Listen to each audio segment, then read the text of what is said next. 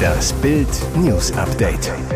Es ist Mittwoch, der 17. Januar und das sind die Bild meldungen Das droht Geheimdiensten, Schulen und Polizei, wenn die AfD auch nur eine Wahl gewinnt.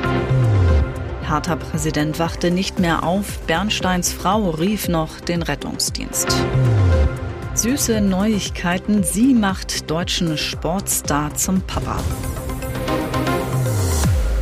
Im September wird in drei Bundesländern ein neuer Landtag gewählt. Sachsen, Thüringen, Brandenburg. Immer drängender wird die Frage, was passiert, wenn die AfD, die in allen drei Ländern vorn liegt, auch nur eine Wahl gewinnt. Beispiel Sachsen. Eine Umfrage der Sächsischen Zeitung sah die Landes-AfD, laut Verfassungsschützern gesichert rechtsextremistisch, kürzlich bei 37 Prozent. Scheitern mehrere Parteien, zum Beispiel SPD, FDP, an der 5-Prozent-Hürde, könnte die Rechtsaußenpartei bereits mit 40 Prozent alleine regieren. Wie könnte die AfD in so einem Fall ihre Macht nutzen? Eine Landesregierung ist die Machtzentrale im Bundesland, sagt Verfassungsrechtler Volker Böhme-Nessler zu Bild. Die Politiker bestimmen nicht nur über die Politik, sondern auch über das Personal. Die AfD könnte, so Böhme-Nessler, Spitzenpositionen in Staat und Verwaltung mit Personen besetzen, die ihrer Parteilinie entsprechen. Brisant ist das etwa in Thüringen, wo die AfD von Björn Höcke vom Verfassungsschutz beobachtet wird. Böhme-Nessler zu Bild. Eine AfD-Regierung in Thüringen könnte einen neuen Polizeipräsidenten und einen neuen Präsidenten des Landesverfassungsschutzes ernennen, die ein AfD-Parteibuch haben. Die Folge, so Böhme-Nessler, dann würde sicher die Beobachtung der AfD durch den Landesverfassungsschutz beendet werden. Bürokratie, Wahnsinn, Schluss mit dem Regelwahn. Metzger, Bäcker und Co. laufen Sturm gegen sinnlos Vorschriften, Wut und Frust über immer mehr Bürokratie in Deutschland. Nicht nur die Bauern schimpfen, dass sie mit immer neuen Vorschriften und Gesetzen gegängelt werden, auch in anderen Branchen wächst der Unmut. Der oberste Bürokratiejäger Lutz Göbel, Chef des Normenkontrollrats, warnt die Ampel daher vor noch mehr Gesetzen, sagt zu Bild, Kommt ein neues Gesetz für die Wirtschaft, muss ein anderes gestrichen werden. Das haben wir der Regierung bereits geraten. Christian Lindner hat das Problem erkannt. Der Finanzminister versprach zu Wochenbeginn den wütenden Bauern Belastungen durch Vorschriften und etc. zu reduzieren. Hertha Präsident wachte nicht mehr auf. Bernsteins Frau rief noch den Rettungsdienst. Der plötzliche Tod des Hertha-Präsidenten Kai Bernstein hat die Fußballwelt erschüttert. Dienstagmorgen verstarb Bernstein in seinem Haus in Hoppegarten kurz östlich hinter der Berliner Stadtgrenze. Nach Bildinformationen ist er am Montag gegen 23 Uhr ins Bett gegangen und am Dienstagmorgen einfach nicht mehr aufgewacht. Seine Frau Eileen rief morgens noch den Rettungsdienst, doch niemand konnte mehr helfen. Später überbrachte Eileen die tragische Nachricht auch an Hertha, informierte auf der Geschäftsstelle den engen Bernstein-Kumpel Colin Jahn, der wie Bernstein aus der Kurve stammt und mittlerweile Marketingdirektor ist, über die schreckliche Nachricht. Bernstein und Eileen waren seit 2023 verheiratet, haben eine gemeinsame Tochter. Eine weitere, ältere Tochter hatte der Hertha-Boss aus einer früheren Beziehung. Sie soll gestern 13 Jahre alt geworden sein. Süße Neuigkeiten. Sie macht deutschen Sportstar zum Papa. Die gemeinsame Liebesgeschichte geht weiter. Der deutsche NBA-Star Isaiah Hartenstein und die ehemalige Miss Texas Courtney Keller erwarten ihr erstes gemeinsames Kind. Die Influencerin postete bei Instagram ein Foto von einem Strampler mit dem Namen Hartenstein und seiner Nummer 55 auf dem Rücken. Daneben liegen Ultraschallbilder. Keller schreibt dazu, unser kleiner Junge kommt im Juni.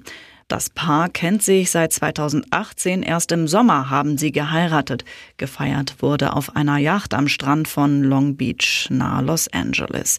Die Kennenlerngeschichte der beiden ist verrückt. Zu jedem von Kellers freizügigen Bilder gibt es hunderte Kommentare.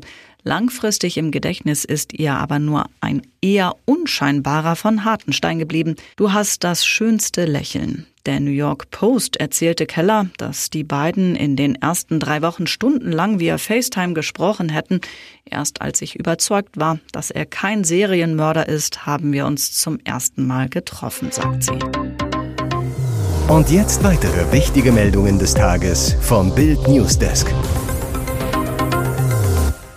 Monatelang wehrte sich Aldi-Kassiererin Eisel I. verzweifelt gegen die Nachstellungen ihres Ex-Freundes Plamen P.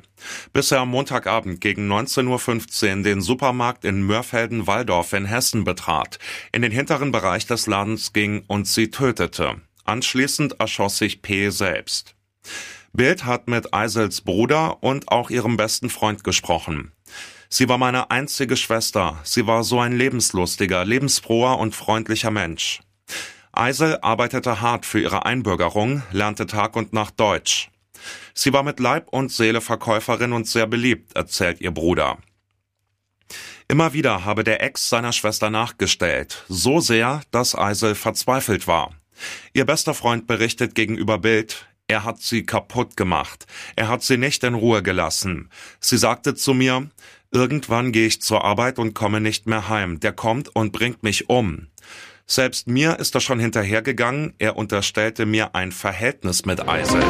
Eine bittere Pleite. Die deutschen Handballer verlieren das dritte EM-Vorrundenspiel, unterliegen Frankreich mit 30 zu 33. Dabei halten unsere Jungs im Berliner Hexenkessel vor rund 13.000 Fans, die ihr Team permanent anfeuern, lange mit. Doch die Niederlage schmerzt gleich doppelt. Mit einem Erfolg hätte sich das DHB-Team neben dem Gruppensieg auch die ersten zwei Zähler für die Hauptrunde sichern können. Denn bei der EM werden die Ergebnisse aus den Vorrundenduellen zwischen den Gruppen ersten und Gruppen zweiten mit in die Hauptrunde genommen. Frankreich ist am Ende aber zu abgebrüht. Dabei starten unsere Handballer stark, führen schnell mit 4 zu 1. Zur Pause liegen aber die Franzosen vorn 15 zu 17. Im zweiten Durchgang bleibt das DHB-Team dran und geht bei 26 zu 25 sogar wieder in Führung. Vier Minuten vor Schluss liegt das Gislason-Team bei 27 zu 30, aber wieder mit drei Treffern hinten und kommen nicht mehr zurück. Trotzdem macht das knappe Spiel Hoffnung. Frankreich gilt als Mitfavorit auf den Titel. Das US-Wahljahr hat begonnen und immer mehr Blicke richten sich auf die Promis. Sind sie für Joe Biden oder Donald Trump? Eine ragt dabei ernsthaft heraus, denn ihr Einfluss ist gewaltig. Pop-Megastar Taylor Swift. Sie ist längst ein Megastar, hat mehr als 300 Millionen Alben verkauft, belegte einmal alle zehn ersten Plätze der Charts gleichzeitig und schaffte es 2023 sogar zur Person des Jahres des Time Magazins und hat gewaltigen Einfluss auf ihre Fans. Die Swifties hängen ihrem Idol an den Lippen, kopieren ihren Kleidungsstil, folgen ihrem Feminismus. Würden Sie ihr auch gehorchen, wenn sie bei einem ihrer Konzerte zur Wahl von US-Präsident Joe Biden aufruft? Auf jeden Fall. Die Fans machen ihr alles nach, verehren sie wie eine Göttin. Sie hat Macht über Millionen Menschen, die mit ihr aufgewachsen sind, sagt Bild-Showchefin Tanja May. Einen möglichen Präzedenzfall gibt's dafür. 2022 rief sie im Rahmen eines Aktionstages junge Leute dazu auf, sich für Wahlen zu registrieren. Prompt stiegen die Neuregistrierungen um 23 Prozent im Vergleich zum Vorjahr. Knallt die Bundesregierung schon bald auseinander? Die innerparteiliche Mitgliederabstimmung hat die FDP haarscharf überstanden. Jetzt erhebt einer der wichtigsten FDP-Politiker die Stimme gegen die Ampel. FDP-Vize Wolfgang Kubicki zweifelt, dass die Ampelkoalition die nächsten zwei Jahre überlebt. Er sagte den Nürnberger Nachrichten, der Spirit, der zum Start der Ampel da war, löst sich auf. Es ist für viele Menschen keine gemeinsame Richtung mehr erkennbar. Und er sieht schwarz. Wenn das so bleibt, prophezeit er, dass die Proteste im Land zunehmen. Kubicki, dann werden die Fliehkräfte in der Ampel so stark, dass mir langsam Zweifel kommen, ob es bis zur Bundestagswahl 2025 hält. Ich kann meiner Partei jedenfalls nicht raten, nach der Bundestagswahl noch einmal mit den Grünen zu koalieren. Rums! Schuld daran sind für die FDP-Ikone die drei unterschiedlichen Vorstellungen der Ampel, wie man einen Staat organisiert. Kubicki, wir haben nun ein Vierteljahr, um zu versuchen, den Spirit des Anfangs wiederherzustellen. Was für ein Gewinn! Ein Lottospieler oder eine Tippgemeinschaft aus Norwegen hat den mit 120 Millionen Euro gefüllten Euro-Jackpot geknackt. Mit den Gewinnzahlen 6, 19, 32, 39, 42 und den beiden Eurozahlen 4 und 9 lag nach 16 Ziehungen ohne Hauptgewinn erstmals wieder ein Spieler oder eine Tippgemeinschaft richtig, wie Westlotto am Dienstag nach der Ziehung in Helsinki mitteilte. In der Geschichte dieser Lotterie gab es bereits zwei deutsche Lottospieler, die sich die 120 Millionen gesichert haben. Ein Gewinner kam dabei aus Schleswig-Holstein im Juni 2023 und einer aus Berlin im November 2022. Die beiden halten damit den deutschen Gewinnrekord. Der erste Gewinn über 120 Millionen Euro ging im Juli 2022 nach Dänemark. Mehr geht nicht, denn die Europäische Lotterie mit 18 Teilnehmerländern ist bei 120 Millionen Euro gedeckelt. Jeder zusätzlich gespielte Euro fließt in die nächste Gewinnklasse. Die Gewinnwahrscheinlichkeit beim Euro-Jackpot liegt bei 1 zu 140 Millionen. Glück muss man haben.